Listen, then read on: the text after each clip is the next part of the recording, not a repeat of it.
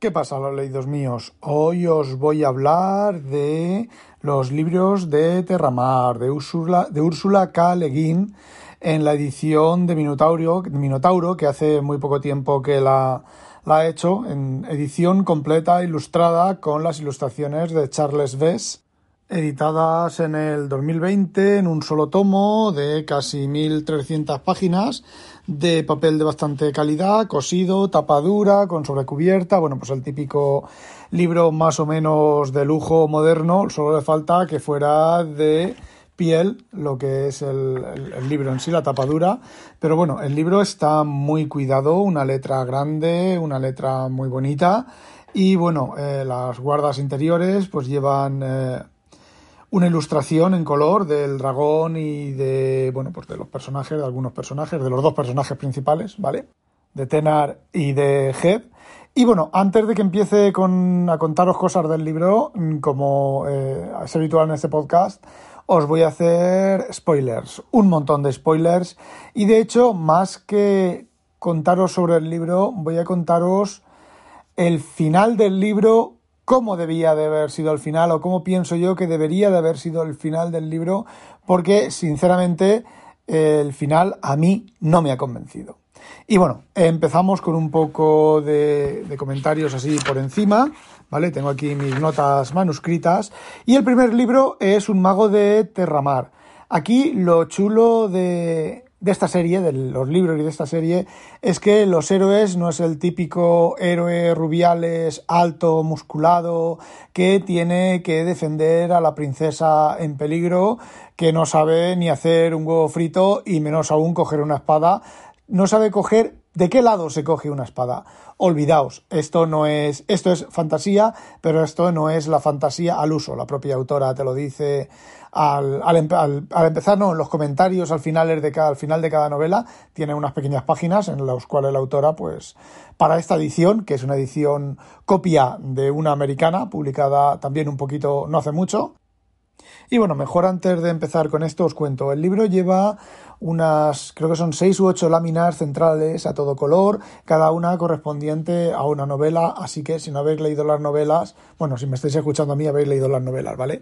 Relacionadas con cada, con cada uno de los, de los seis libros de Terramar y también dentro del libro, pues cada novela tiene una o dos, tres, cuatro ilustraciones como mucho. Son ilustraciones muy bonitas. Son ilustraciones que reflejan de verdad, de verdad, de verdad lo que quiere expresar el libro. Las personas son pequeñas, son muy pequeñas respecto al paisaje, respecto a lo que quieren contar, que esto es un punto muy importante.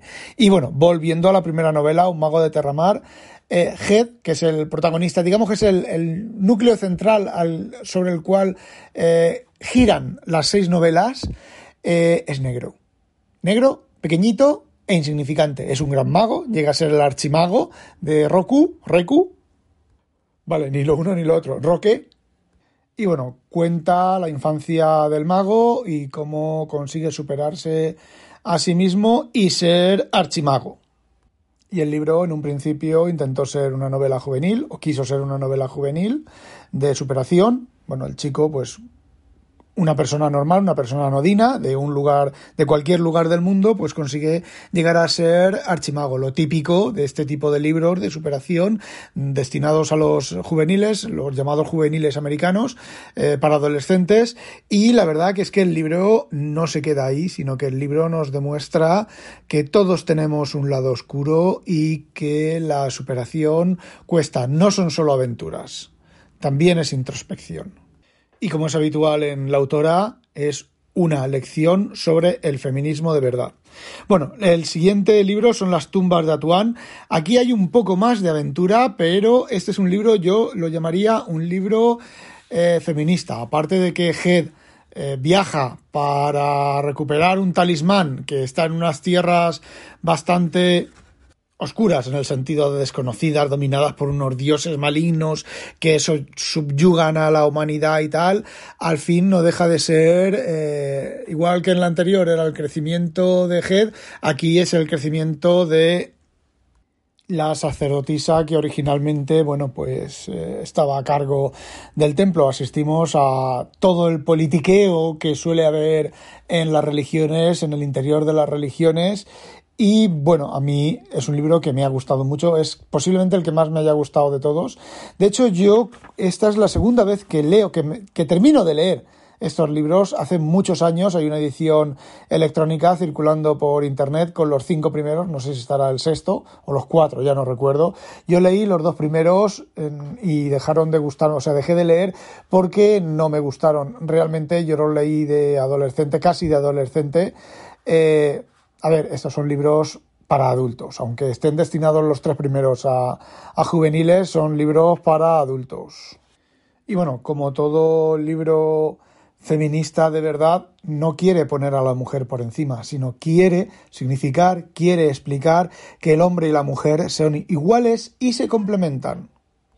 El tercer libro, que digamos formaría parte de la primera trilogía destinada a la gente joven, es La costa más lejana y resulta que la magia está desapareciendo por los bordes de las islas, pues eh, ocurren cosas raras y una de, de ellas es que la magia está desapareciendo. Por lo tanto, Head se inicia un viaje, otro viaje iniciático, junto a otro joven, otra vez el tema juvenil, que al final termina siendo el famoso rey con el talismán recuperado en la novela anterior y la formación, de nuevo el viaje iniciático de este, de este chaval.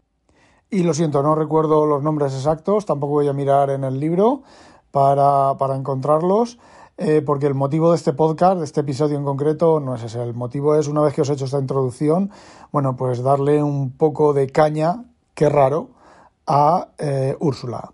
Bueno, aquí el, el, centro de la, de la, novela es un viaje que realizan Head y el chico este al mundo de los muertos para perseguir a un mago que ha hecho digamos que ha hecho una especie de trato, mm, ofrece la vida eterna a la gente para que eh, él ser más, más mago. Lo que ocurre es que cuando les da la vida eterna les roba el espíritu, entre comillas.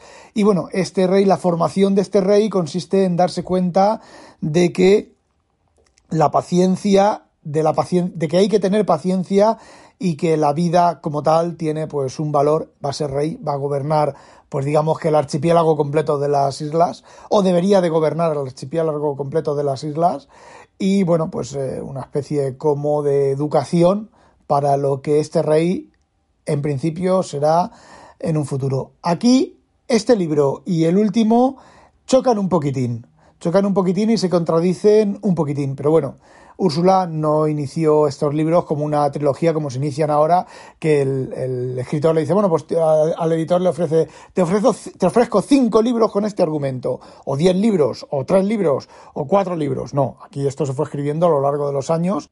Conforme las novelas anteriores, anteriores iban teniendo éxito, a Úrsula le pedían pues más novelas y ella, bueno, pues extendía, extendía la historia.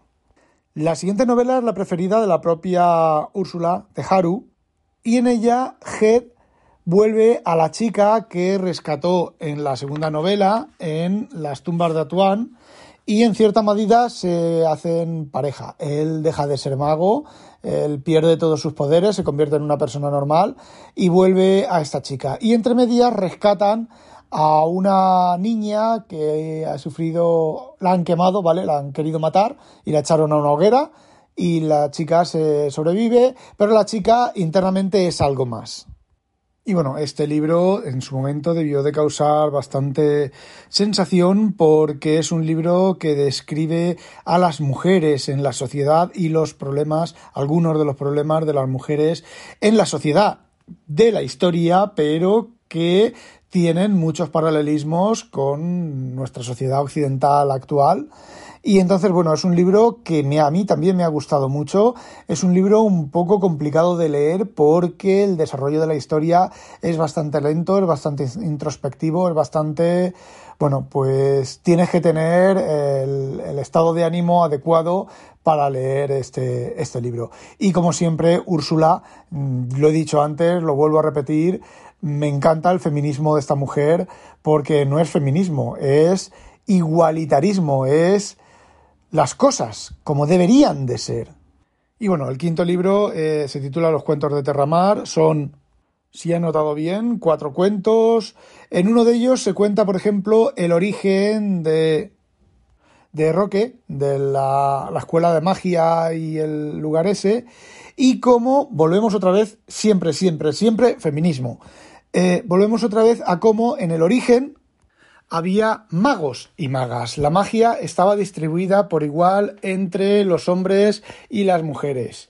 Y cómo asistimos en esta, en historia, cómo eh, se organiza la situación para que solo los magos, solo los hombres puedan ser magos y puedan tener magia, y las mujeres se tengan que conformar con una especie de medio brujería, medio mm, curacionismo, de ese tipo de cosas.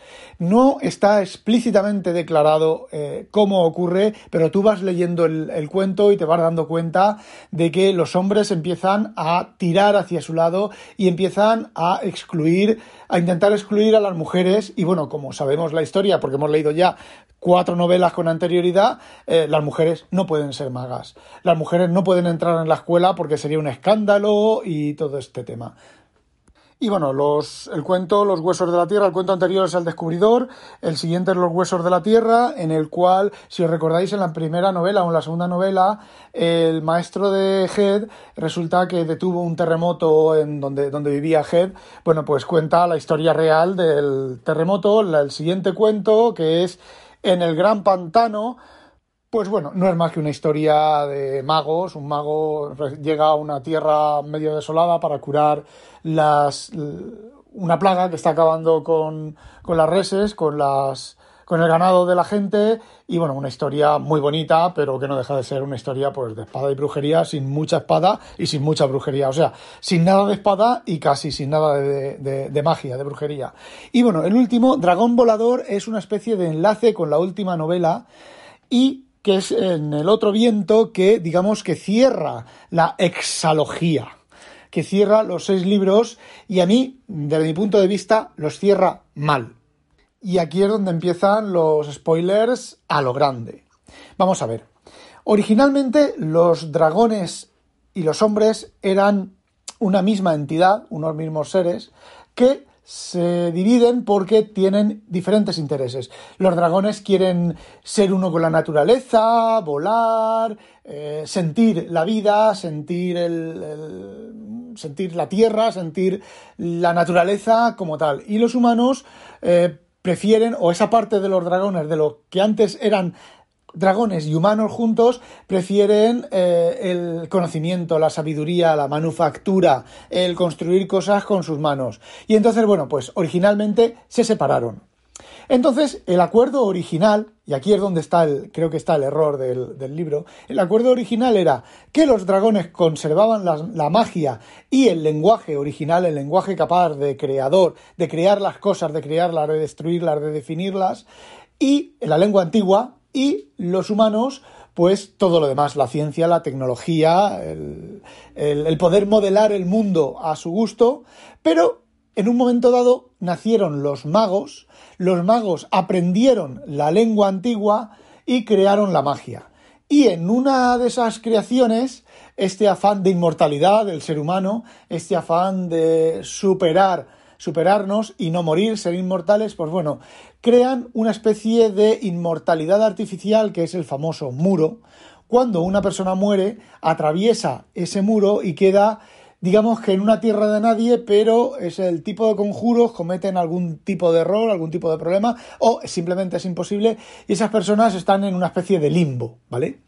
Y en esta última novela, pues a través de un, de un mago, pues eh, las personas quieren volver no es que quieran volver, es que quieren eh, salir de ese limbo. Entonces, bueno, pues la novela termina con que los, los magos entran a ese sitio y esos, esos conjuros y esas magias que habían hecho para que la humanidad fuera eterna, eh, derriban el muro, ¿para qué? Para que las personas salgan, las personas y ciertos dragones, salgan de, ese, de esa contención, de esa barrera y sean nada, porque cuando uno muere, muerto está. ¿Vale? Entonces, lo que esa gente quiere, en lugar de estar ahí por los milenios, ahí, sin hacer nada, en una tierra yerta, eh, polvo, eh, sin absolutamente nada, completamente quietos, sin verse, sin nada, eh, en, ese, en ese limbo lo que quieren es descansar, que es lo que ocurre con los humanos cuando nos morimos, ¿vale? Entonces, los magos entran con ayuda de los dragones, porque los dragones están empezando a conquistar, a, hacer, eh, política de tierra quemada sobre el mundo de los, de los humanos. Digamos que el, planeta o Terramar está dividido en dos partes, donde viven los dragones y donde viven los humanos, y los dragones quieren recuperar el, el mundo. ¿Por qué? Porque, porque se supone que los humanos han engañado, no han respetado el trato de los, de los dragones. Y aquí es donde viene la, cosa un poco gris, porque el trato original, y la propia autora, autora lo dice, no es el muro, ni la pervivencia, ni la eternidad, ni nada de eso. El, trato original es dragones, magia, hombres, vivir la vida sin magia. Pero, pero los hombres eh, tergiversan el trato y algunos hombres, algunos magos con poderes, pues aprenden la lengua de la magia y tienen magia. Y con esa magia han creado el muro. Entonces, el libro termina destruyendo el muro y que eh, toda esa gente que estaba en ese limbo, eh, todos esos muertos, eh, se liberen, ¿vale? Y su espíritu se libere y ya está. como podéis ver, entra un poco en conflicto con la segunda novela, perdón, con la tercera novela en la cual ese mago, ¿qué realmente estaba consiguiendo ese mago? Eh, no cuadra mucho, ¿vale? Si habéis leído los libros sabéis a qué me refiero, por lo menos a mí no me cuadra mucho. Pero claro, la novela Terramar no debería haberse cerrado con los humanos, los muertos siendo liberados de ese, digamos, de ese purgatorio. La novela debería haber terminado con los humanos perdiendo la magia. Porque es el trato original entre los dragones. De hecho, hay eh, mujeres, sobre todo mujeres que son mujeres dragón. Son mitad mujer y mitad dragón y tienen la magia de vivir entre los hombres y vivir entre los dragones. Y son los que hacen, digamos, de intermedio para solucionar el problema que se ha creado en el mundo. Y hay otro, también otro error aquí que, que la autora no ha sabido o no ha querido o no ha podido o no le han dejado aprovecharlo y es poner igualdad de verdad, que las mujeres puedan ser magas. Es decir, podíamos dejar el error de dejar la magia, el error de dejar que los humanos puedan tener magia, con lo cual puedan hacer otro tipo, otro, otra, otro tipo de, ¿cómo se dice?, de, de conjuros y hechizos y volver a estropear la sociedad y volver a estropear la estructura del mundo, pero sin mujeres. Sin embargo, en uno de los cuentos se dice que las mujeres también pueden tener magia. De hecho, las dos dragonas, o los dragones humanos, las dos dragonas humanas, eh, tienen magia y son capaces de hacer magia. Eh, no termina de cuadrarme a mí todo eso. Bueno, la autora no volvió a escribir más sobre, sobre Terramar, entonces yo me imagino que eso lo dejaría mm, una pequeña puerta, o los editores, el editor le obligaría y le diría, oye, deja aquí una puerta abierta porque esto es un filón de oro y vamos a ver si se puede seguir publicando. Y anda que no se pueden publicar cosas de Terramar con las islas te inventas una isla más al este o más al oeste y ya tienes para escribir lo que, lo que quieras. Pero bueno, eh, lo terminó así, así ha quedado. Está muy bien, ¿vale? Pero a mí me parece que existe ese, ese fallo y ese error, esos errores. Y bueno, el libro termina con un estudio de la sociedad, más o menos, de las islas de Terramar, los dragones, algunas explicaciones que creo que aparecieron al final del quinto libro Después vienen unos cuentos, creo que son cuatro o cinco cuentos, que no he leído, ¿vale? Que son cuentos que la autora escribió antes de empezar Terramar, más o menos al mismo universo, ella misma lo dice, que hay algunas contradicciones entre los cuentos, aparecen trolls, ¿vale? Y en ninguna novela aparece trolls. No los he leído, no los voy a leer, he tenido bastante Terramar para el resto de, de mis días. Y al final viene un pequeño estudio de la propia autora, que fue una charla que dio en no recuerdo dónde, explicando algunos de los temas de Terramar. Eh, muchos de esos temas que aparecen en ese estudio no los estoy nombrando yo aquí. Yo estoy nombrando lo que yo mientras leía los libros he sido capaz de darme cuenta. Hay más temas, hay más profundidad. En, los libros están, en ese estudio están un poquito, está un poquito más explicado y seguro que si leéis por ahí algún análisis, pues eh, habrá cosas que yo no he dicho que a mí se me han escapado. Y bueno, eso es todo lo que quería contaros. Espero no haberos calentado mucho la cabeza con mis rollos típicos de... En el capítulo 47, Sena eh, llama al troll Juanito, pero en el capítulo 55 de la cuarta temporada lo llama Pepito. Ese tipo de típico chiste de nerd de fan acérrimo que la verdad pues tampoco tiene mayor importancia para disfrutar la historia, disfrutar los cuentos y, y demás. Bueno chicos, no olvidéis sospechosos habitualizaros. Adiós.